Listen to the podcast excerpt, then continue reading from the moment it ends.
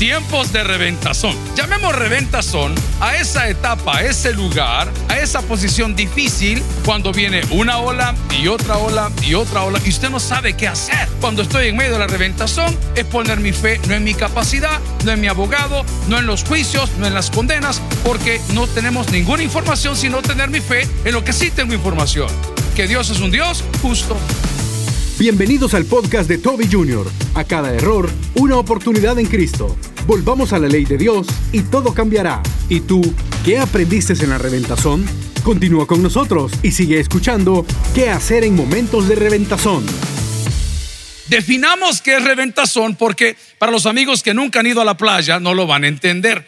Imagínense una persona que viene del centro de Australia, que para ir a la playa tiene que ir 10 horas. Hay gente que muere sin ir a la playa.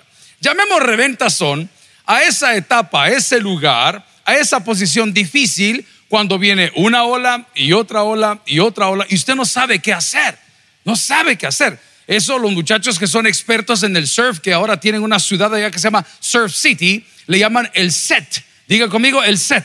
El set es, le agarra la primera ola, de repente viene la segunda, y así hasta que lo quiere ahogar. ¿Qué hacer en momentos de reventazón. Deuteronomio capítulo 6, versículo 1, lo cual leemos en el nombre del Padre, el Hijo el Espíritu Santo. La iglesia dice, amén. Estos son los mandamientos, estatutos y decretos que Jehová vuestro Dios mandó que os enseñase. ¿Para qué, iglesia? Para que los pongáis por obra en la tierra a la cual pasáis vosotros, para tomarla, versículo 2. Para que temas a Jehová tu Dios, atención, guardando todos sus estatutos y sus mandamientos que yo te mando tú, tu hijo, el hijo de tu hijo, todos los días de tu vida, para que tus días sean, que dice la palabra, prolongados. Oremos al Señor Padre, gracias por la dificultad, gracias por la crítica, gracias por los problemas. Hoy mostrarás una vez más tu misericordia y tu poder en la vida de todos. Hoy háblanos al corazón y enséñanos qué hacer en momentos de reventazón. En Cristo Jesús lo pedimos todo y la iglesia dice, no, yo les oigo poca fe. Amén.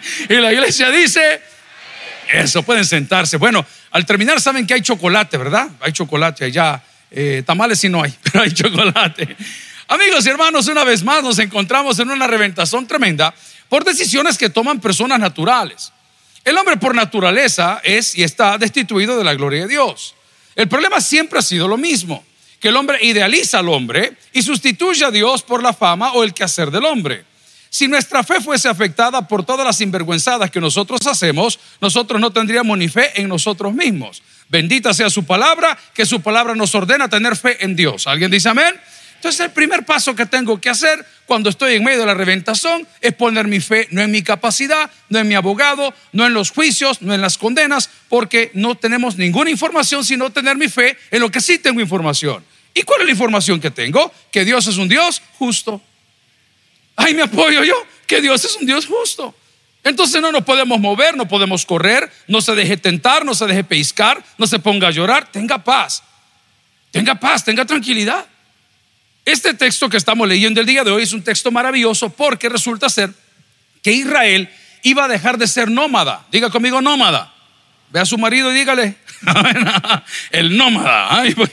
Ah, porque anda para arriba y para abajo moviéndose de casa en casa. El tercer matrimonio no quiere asentar cabeza. ¿ah? El nómada. Ahí anda caminando de negocio en negocio. Hay gente que es nómada en el área espiritual. Van de iglesia en iglesia. Hay gente que es nómada aún en el restaurante donde come. No le gusta nada. Va de lugar. Dejan de ser nómadas y pasan y estarían entrando a una tierra que Dios les había prometido. El problema es que hay un cambio de estatus. Perdón que lo ponga a repetir tanto, pero a mí me encanta la enseñanza. Diga conmigo, cambio de estatus. Ok, cuando yo estaba soltero, era feliz. Y ahora que estoy casado, ah, hubo un cambio de estatus. ¿ah? Pasamos a la etapa de la amargura, hermanos. Entonces estamos, en, ok, ellos iban a pasar un cambio de estatus. Y el cambio de estatus nos pega a la mayoría para arriba y no para abajo. Significaba que ese pueblo que era nómada, que no tenía, ¿se acuerda aquel corito que decía, no tengo dinero ni nada? ¿Ah? ¿Se acuerda? ¿Ah? De aquel medio hombre que andaba cantando. Ok, eh, eh, esos no tenían plata, no tenían un lugar. Entonces le reclamaban a Dios, ¿verdad? En todo el trayecto que estoy caminando bien rápido, eh, cronológicamente hablando, le decían, Señor, pero no tenemos nada, Señor, pero no tenemos tierra. ¿Y sabe qué les contestaba el Señor? Pero me tienen a mí. ¿Alguien recibe esa palabra el día de hoy? Pero, pero eran nómadas. Y ahorita van a dejar de ser nómadas y van a pasar una tierra que por naturaleza, por la descripción de la misma, por mandato de Dios, o por designo de Dios, o por misericordia de Dios, tenía ciertas cualidades y características. La primera de ellas, fluía. Diga conmigo, fluía. A mí me gusta la gente que fluye, papá. Arréglese, camine, hagamos, vamos. ¿Y, y qué hacemos? Y mire, en este momento de reventazón que estamos pasando nosotros hoy, una vez más, mira qué interesante, todos se frisan. Todos se frisan. Todo, todo lo quieren espiritualizar. Dejemos las manos de Dios. No, para eso está la ley. ¿Y por qué tengo que dar las manos de Dios si el Señor dice que respetemos la ley? Es bien fácil, aquí no hay donde perderse. Al buen pagador dice por ahí, no le duele prenda. Si usted no tiene problema, usted no tiene ningún problema. Si no debe nada, no le tenga miedo porque debe esconder. Pues. Pero si la cosa está mal, entonces, ¿me entiende lo que le digo? Ahorrese un montón de problemas. Haga las cosas conforme a la palabra de Dios. Todos pueden reventar en errores. Todos. El problema es cuando queremos jugar con los errores. El Señor le está diciendo a su pueblo, señores, ahora van a pasar una tierra que fluye. Diga conmigo que fluye. En pocas palabras, eh, ¿qué va usted? El cash flow, ¿ah? ¿Cómo fluyen sus ideas? Ok, que fluye. Ellos no estaban acostumbrados. Estaban acostumbrados a una sola línea. Estaban acostumbrados a caminar juntos. Estaban acostumbrados a comer juntos. Estaban acostumbrados a adorar juntos. Estaban acostumbrados, lo digo así, a pecar en el sentido que estaban todos juntos. Pero ahora que iban a tener la tierra, cada uno de ellos iba a recibir una dote iba a recibir posesión, iba a recibir plata, entonces iban a inflar un poco. ¿ah? Iba a decir, mi terreno es mejor que el tuyo porque el mío está en lo alto. No, el mío es mejor que el tuyo porque el mío está en lo bajo y el agua pasa por aquí un río. No, y el mío es mejor que el tuyo porque el tuyo es empedrado. Y, o sea, eso es lo que iba a suceder a continuación. Y el Señor anticipándose a las debilidades de los hombres, en general de la creación de Dios, que es una creación caída, no es apta delante de Dios por el pecado original, les está advirtiendo qué hacer si llegan a entrar en momentos de reventazón. Y lo primero que le está diciendo es, pon tu confianza en mí. Y le va a recordar en esa frase tan pequeña todo lo que sus ojos habían visto. Todo lo que sus ojos habían visto. Amigos y hermanos, cuando vienen dificultades a nuestra vida, ponga sus ojos en todo lo que sus ojos ya vieron. Ya lo sacó el Señor de la primera, lo va a sacar de la segunda, hermano. No se vaya por otro lado, no comience a dudar, no comience a retroceder. Hombre, nosotros tenemos a 499 que no están siendo señalados de nada, que sí trabajan, que tienen CDI, que tienen iglesia, que tienen, no, no se preocupe. No, ponga sus ojos donde está el Señor. ¿Por qué? Porque dice esa palabra que usted tiene en cualquiera de las versiones. Ayer estaba en la delegación, imagínese qué lindo es el Señor. Yo predicando en el Día Internacional de la Mujer con la subdirectora de la PNC, con 300 mujeres sentadas ahí celebrando el día. Y al salir de ahí, el gran reventón que nos estaba esperando. Eh, es paradójico, ¿me entiende lo que le digo? Hombre, si hay gente que sí trabaja, brother. O sea, es paradójico, pero bueno. Y en ese momento dije, Señor, otra vez, aquí vamos, otra vez. Este es el regalo de 45 aniversario. Imagínese el de 50, hermano. Qué lindo. Butín nos va a mandar una bomba nuclear. Qué terrible. ¿Y, qué tengo que hacer? Pues? Y todo el mundo opina. Usted debería, mire, papá, haga lo correcto, hombre. Ponga su confianza en Dios. Ojo, ojo, si la regó, confiese su pecado y apártese para que alcance misericordia. Y no eso es lo que dice la Biblia. Pues. ¿Alguien está recibiendo palabra el día de hoy? Amén. No se complique más. No se complique más. Les he contado, esto no es mentira. Estaba el albergue infantil muy chico. Ustedes saben que Alex y Osni, los dos hermanos, ellos son nicaragüenses. Y Alex y Osni, uno está en misiones y el otro está en la radio. Su papá es Alex, el papá Alex, el fundador del albergue infantil. Y para mí es un privilegio que mi papá y su papá trabajaron y nosotros trabajemos juntos. Y los dos hipotes son polos opuestos. Uno es el loco, el otro es más loco. Amén. Son polos opuestos. Y están siempre ahí molestando y todo. Pero un día se estaban comiendo los refrigerios del albergue infantil. Mi primer trabajo a los 15, 14 años era llevar en un pickup Dina, un camión Dina, eh, de esa línea fuerte, ¿verdad? Allá, a Pulo, a los niños al orfanato. Ese era mi trabajo. terminaba el culto, los íbamos a traer, los íbamos a dejar. El pastor Alfaro, que está allá en, en, San Miguel, las primeras horas de San Miguel, era mi compañero de viaje de vuelta. Bueno, y les he contado que un día el problema que tenía es que el refrigerio se lo estaba comiendo alguien. El refrigerio para todos los niños del albergue. En aquel entonces no teníamos el CONA, ni el ISNA, no teníamos estas leyes ni estas instituciones tan fuertes como hoy. Entonces estaban los chicos por ahí y de repente eh, papá les dijo, miren señores, es que es imposible que se estén comiendo las gelatinas. ¿A cuánto les gusta la gelatina? Ustedes están enfermos, hermano, no se. Ah, no se. Coman sorbete, carretón, gelatina. Es para gente del seguro social. Amén riquísima la gelatina, heladita, sí, pero más cuando uno le pone esa... esa crema chantilly y una cerveza. Es tremenda la gelatina. Pero vamos al punto. Entonces de repente el papá Alex dijo, vamos a descubrir quién es el que se está comiendo estas cosas. Y hizo el, con, le decía el con, con, gritaba. Y llegaban los niños corriendo que les iban a dar su refrigerio. Y un día de eso notaron que la gelatina desapareció en la madrugada. Asaltaban la refrigeradora. ¿Cuántos teníamos esa maña cuando éramos chicos? Eh, yo tengo dos hermanas mayores y, las dos tienen diferentes personalidades. Gracias a Dios, hermano. Pero una de ellas era la que compraba algo de comer y lo escondía en la refri. ¿Ah? Como aquel que se tomaba la gaseosa en el recreo y decía, dame un trago, espérate, hasta aquí, hasta aquí. Lo volví a poner. Estoy hablando de gaseosa porque estos pueblos no entienden de otra cosa, pero dale, hasta aquí, hasta aquí. Ok. Y viene el cipote y se come la bendita ah, gelatina. Y viene papá Alex, el director del padre de Alex y de Osni, y se despierta y hey, ¿qué es? Nadie quería decir que se la había comido. Entonces viene el señor y les hace la broma a los chicos. Le dice, señores, la bendita gelatina que estaba guardada en esa refrigeradora tiene veneno. Y si no me dicen quién fue, se va a morir. Y comienza a llorar Alex y Osni. Los dos salieron. Ah, ¿Me entienden? Es una ilustración boba, pero me entienden. El que confiesa sus pecados y se alcanza, ¿qué dice la Biblia? Bueno, entonces, pues. Usted quiere complicar y que hagamos una cadena de oración. ¿Y por qué no mejor arreglamos las cosas, hermano? O sea, no sé si usted me entiende. Yo sé, es muy pragmático, es duro. No, no es duro, hermano. Es más honesto. Es más fácil. Hable con su enemigo, hable con su adversario. No se le esconda el problema. No se le corra al cobrador. Aquí va alguien del grupo Q, tengo miedo. Amén. Ya pagué mi cuota, hermano. Amén. Me va a quitar la camioneta. ¿Ah? Hable, ahí anda corriendo toda la vida. Imagínense que nosotros, los maridos y las mujeres, somos tan inteligentes que no nos hablamos. Cree que no somos brutos, hermano. ¿Y cómo lo va a arreglar? Yo a ese hombre no le hablo. Yo a esa mujer, a mí que no me hable. Lo voy a bloquear. Y le pone llave a la chapa porque no tiene WhatsApp. Amén. Lo voy a bloquear.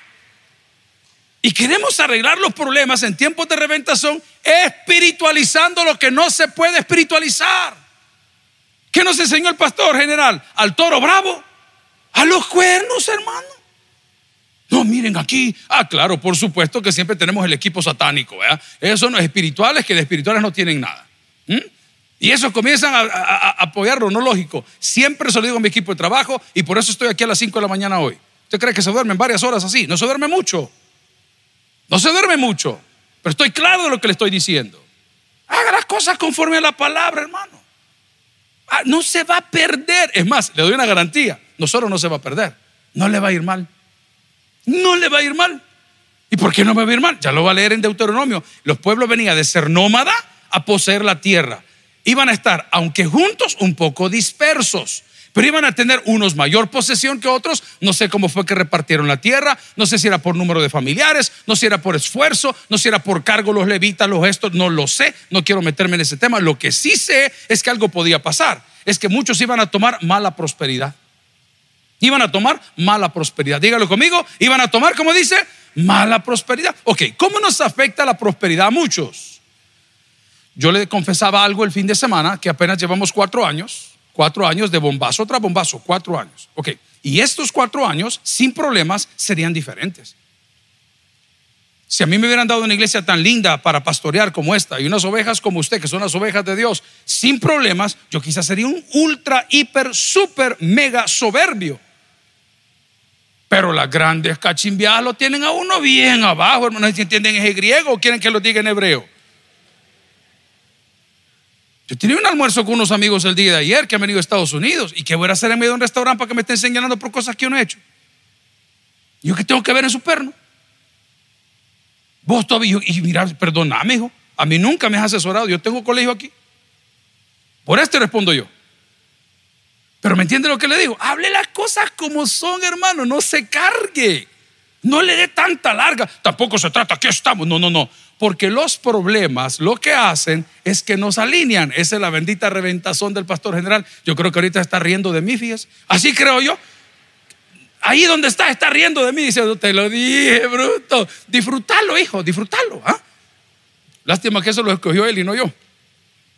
Ahí le dejo el mensaje. Disfrútalo. Pero la reventazón es una oportunidad, como lo dije el fin de semana, que yo lo prediqué a las nueve de la mañana, que el desierto se llama la pedagogía de Dios. Y este señor llamado Moshe, Moisés, sacado de las aguas, con su nombre les decía mucho, a mí también me sacó de las aguas del Señor. ¿Alguien dice amén? Y yo estoy seguro que al compañero también. Segurísimo. Segurísimo. Porque Dios es grande misericordia. Sea bueno, sea malo, sea realidad, sea mentira. No sea usted tranquilo, que al final de la pita ahí está el nudo. a mí me encanta llegar ahí. ¿eh? Al final de la pita, tranquilo, de él, de él. Así como el Marley y salta pero llega un punto que el carrete topa, placa, hoy venís para acá, traca, traca, traca, traca, traca, ven y te regreso para todos. Entonces, ¿qué hacer en momentos de reventazón? Ponga sus ojos en Dios, ponga su fe en Dios, ponga su confianza en Dios. Y número dos, vuelva a la ley de Dios. Vuelva a la ley de Dios. Este es un mensaje muy lindo que lo vamos a, le vamos a poner. ¿A cuánto le gusta el pan con ajo? Amén. La tortilla. Levante la mano el que prefiere tortilla que pan con ajo. Y no.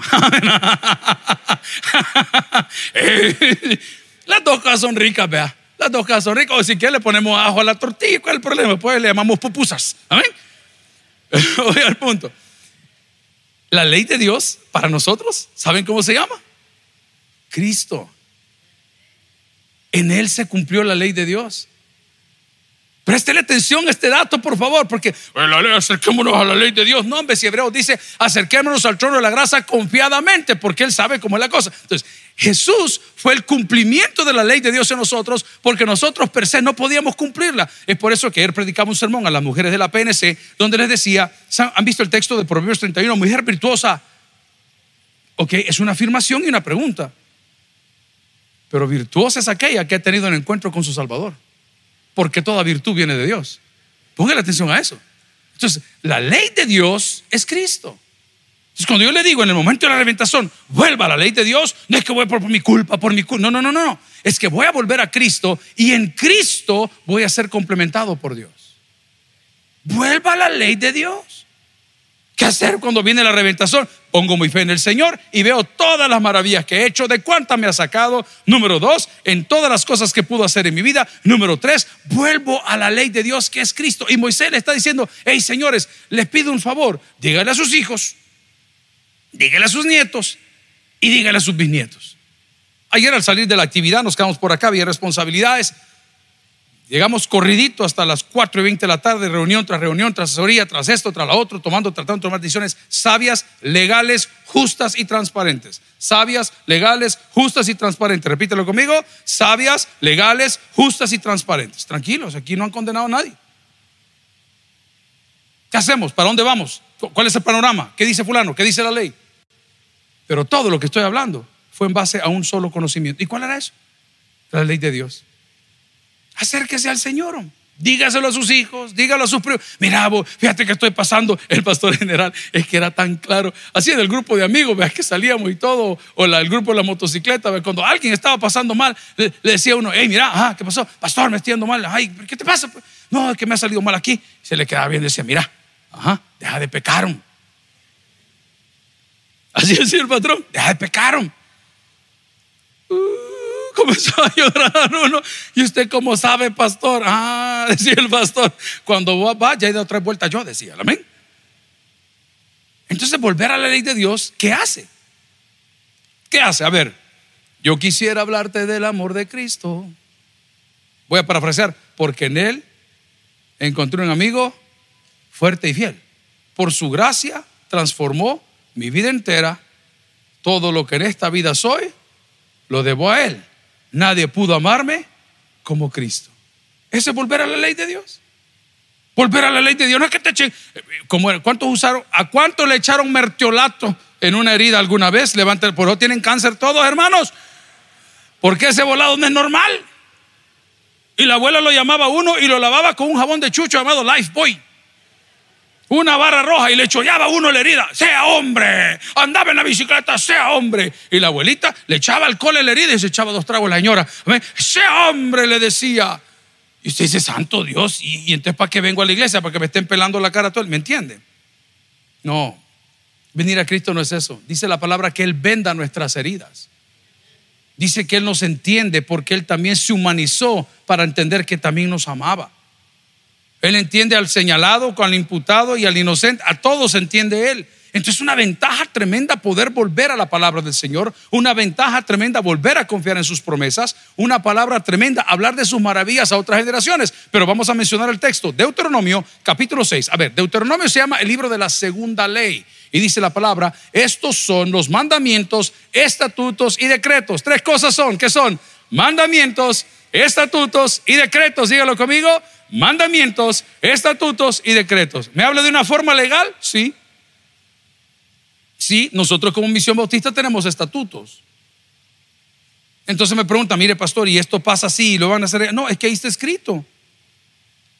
Es que mire que usted lo quita. No, yo no puedo. Ahí está escrito. Ahí están los estatutos. Eso es lo que somos, lo que hacemos, dónde vamos. Entonces, usted, usted no se preocupe. Hay personas que me preguntan, pastor, ¿y usted cree que yo está en adulterio? Yo creo que usted está en adulterio. Cuénteme qué está haciendo.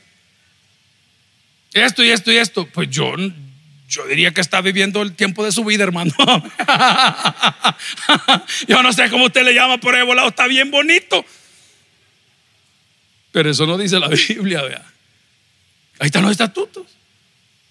Pastor, usted tiene que pronunciar. Y yo, ¿por qué? Ahí están los estatutos, artículo número 53, ahí los tiene colgados ir a la web y léalo. Yo, ¿por qué tengo que repetirle? Lea, hermano. Ahí dice, causales de destitución. Ahí están. Yo, ¿por qué tengo que andar peleando con todo el mundo? Ojo, sin despegarnos de la misericordia. Nunca. Nunca.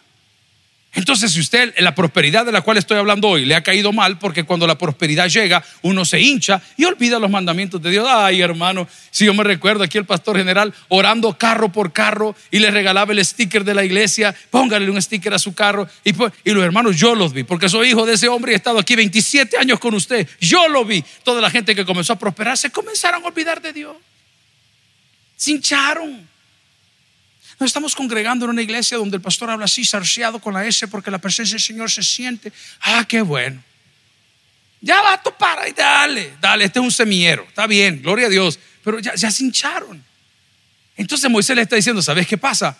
Nada es para siempre. Dígalo conmigo, nada es para siempre. El imperio romano, el imperio otomano, todo terminó no se clave usted con esas cosas que llegaran a su vida y lo hacen sentir incómodo. Solo vuelva, por favor, a confiar en Dios. No me idealice a los hombres. Vea las cosas que Dios ha hecho para que recupere su fe. Vuelva a la palabra del Señor, porque aquí dice que estos son estatutos, mandamientos y decretos que no los recomienda Moisés. Los dejó Dios, Jehová, Dios eterno. Y esto sí me aflige, porque la Biblia aplica más adelante el texto los cielos y la tierra pasarán, pero mis palabras no pasarán. Siga leyendo conmigo hasta que esto se cumpla. Profe, yo quiero salir a recreo, terminar la plana. Antes hacíamos planas. Yo, yo, yo no sé qué va a pasar con la caligrafía de nuestros hijos y nuestros nietos. Yo soy súper boya, hermanos, para escribir en la computadora. Yo amo estos dos dedos. Amén. Yo con estos dos dedos puedo hacer maravillas. Y, mi papá me decía, me recuerdo, se llamaba Marta, se llamaba profesora de. Alguien recibió mecanografía aquí. Mecanografía, ya están viejos todos, qué terrible. le decía, raca, raca, raca, raca, raca, raca, Y la cinta cuando le qué feo.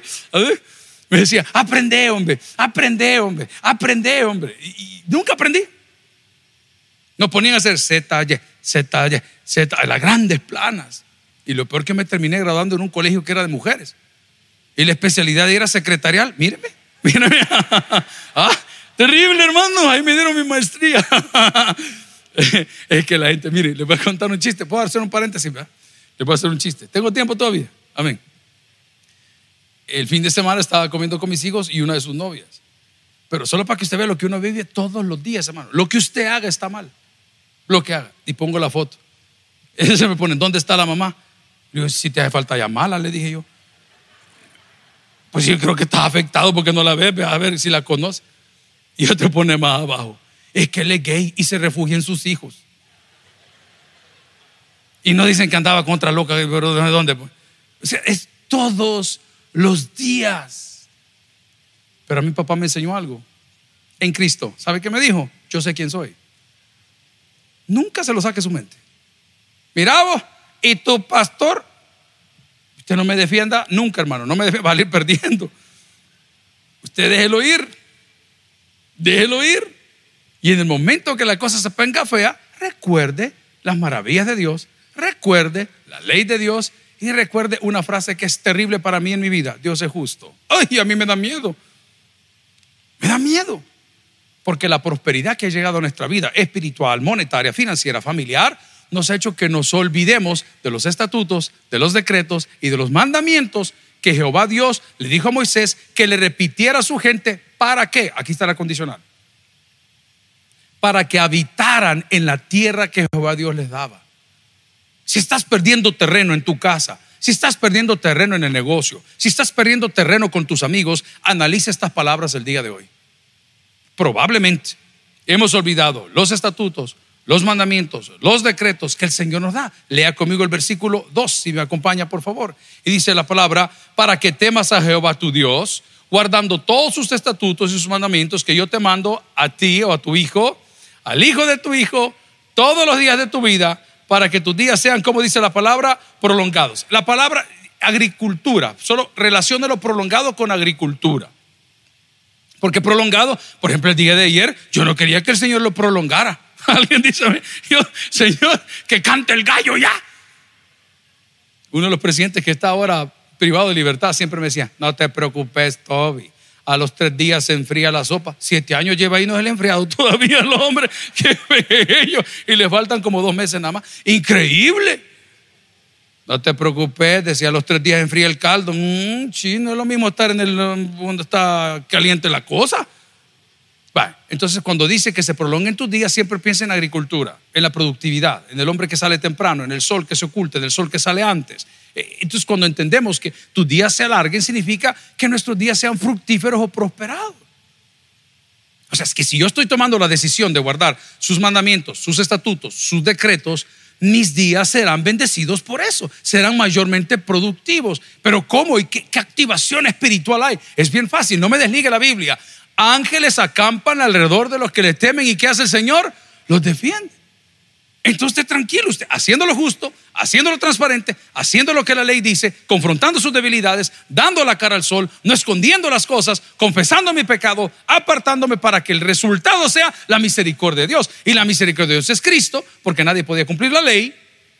Y cuando Cristo viene, me venda, me restaura, me reinstala, me reinserta en la sociedad. Mire, hace poco estábamos en una granja y un joven nos dijo, pastor, me faltan tantos días para salir de acá. ¿Y cuántos años ha estado aquí? 14 años. ¿Y cuál es el problema? No tengo familia. ¿Y dónde está tu familia? Bueno, se fueron para Canadá y otros se fueron para otro país y yo me quedé solo, pastor. Es más, no podía salir porque había unos gastos de un daño, no sé, yo soy de ley, no sé nada. Tiene que resarcir como 300 dólares. Eso era todo para poder salir después de 14 años. Y salió. Pero le dije, mira, cuando salgas, llegate a la iglesia, hombre, que vamos a trabajar. Yo creí que era broma, hermano. La semana pasada vino, pastor, ¿se acuerda de mí? Pero perdóname, le digo, ubícame con quién estoy hablando. ¿Se acuerda que fue la granja penitenciaria tal y que le dije que yo sí? Yo soy el hermano. No, como lo vi con mascarilla y lo vi en medio de 400, 500, 600 hipotes, no sabía quién era. Y usted me dijo que viniera por trabajo. Santo Dios. Y le digo a los compañeros, bueno, una promesa es una promesa. Fíjese que tiene apenas semana y media de estar aquí. Es de lo más disciplinado que usted se puede imaginar. El tipo viene antes de la hora y se va después de la hora. ¿Cómo no tiene nada que hacer? Amén. Aquí, aquí pasa. Amable con todo mundo disciplinado. ¿Qué aprendió? ¿Qué aprendió en el desierto? ¿Qué aprendió en la reventazón? ¿Qué aprendió? ¿Mm? ¿Se le calmó la ira? Sí. ¿Se le calmó la soberbia? Sí. ¿Le pasó el susto? Sí. Pues ya aprendió. Gloria a Dios. Y Dios, después de limpiarlo todo, lo vuelve a reinsertar en la sociedad. Entonces no tenga miedo a acercarse a Dios. No, le tenemos miedo al proceso. Ay, es que a mí siento que me va a doler si no le han puesto la vacuna. ¿Cuántos se vacunaron ya contra esta cosa tan horrible? Nosotros, por ser parte del colegio, de este colegio de la central, eh, seguridad, directores, maestros, fueron de las primeras tandas. Éramos las ratas de, de laboratorio. Ustedes no me creen a mí, pero si usted se fue a vacunar, cuando esto comenzó, a usted lo pasaban a la vacuna y luego lo sentaban en una silla y le quedaban viendo.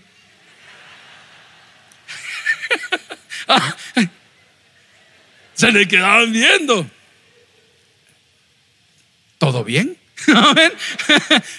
Pero le preguntaban a uno, le preguntaban a uno y le decían, eh, ¿tiene algún padecimiento? ¿Tiene la presión alta? ¿Tiene no sé qué? Y usted le tiene que decir, como no, hombre es macho, eh, alfa, nada, no, yo todo bien, todo bien. ¿Ah? Viendo la aguja, déjame ahí. Así unos compadres de por ahí, pero terrible. Imagínense que nos daba miedo la aguja, nos da miedo el proceso. A mí también me da miedo el proceso. Pero yo no estoy confiando en el proceso, estoy confiando en el resultado. Usted está tranquilo, vea su proceso, gloria a Dios, así en el camino diga, no, está feo el proceso, está fea la línea, sí está fea, está yuca, está fea esa aguja, a saber qué va a pasar, pero nosotros estamos confiando en el final. ¿Y cómo es posible, pastor? Porque los hijos de Dios no caminamos por vista, sino que caminamos por fe. Eso, confiar en Dios, volver a su promesa, recordar lo que ha hecho, a usted lo posiciona por encima de un montón de cosas. Esté en la reventazón o haya salido de la reventazón. Lo que sí sé es que estando en la reventazón, la mano de Dios estará contigo.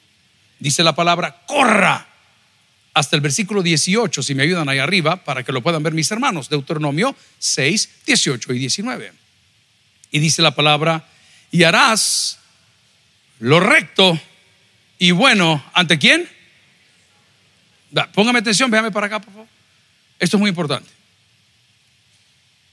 ¿Está de acuerdo tu equipo de trabajo con lo que estás haciendo? No me importa. ¿Está de acuerdo tu junta directiva con lo que estás haciendo? No me interesa. ¿Está de acuerdo lo que la gente puede opinar sobre lo que estás haciendo? No les corresponde.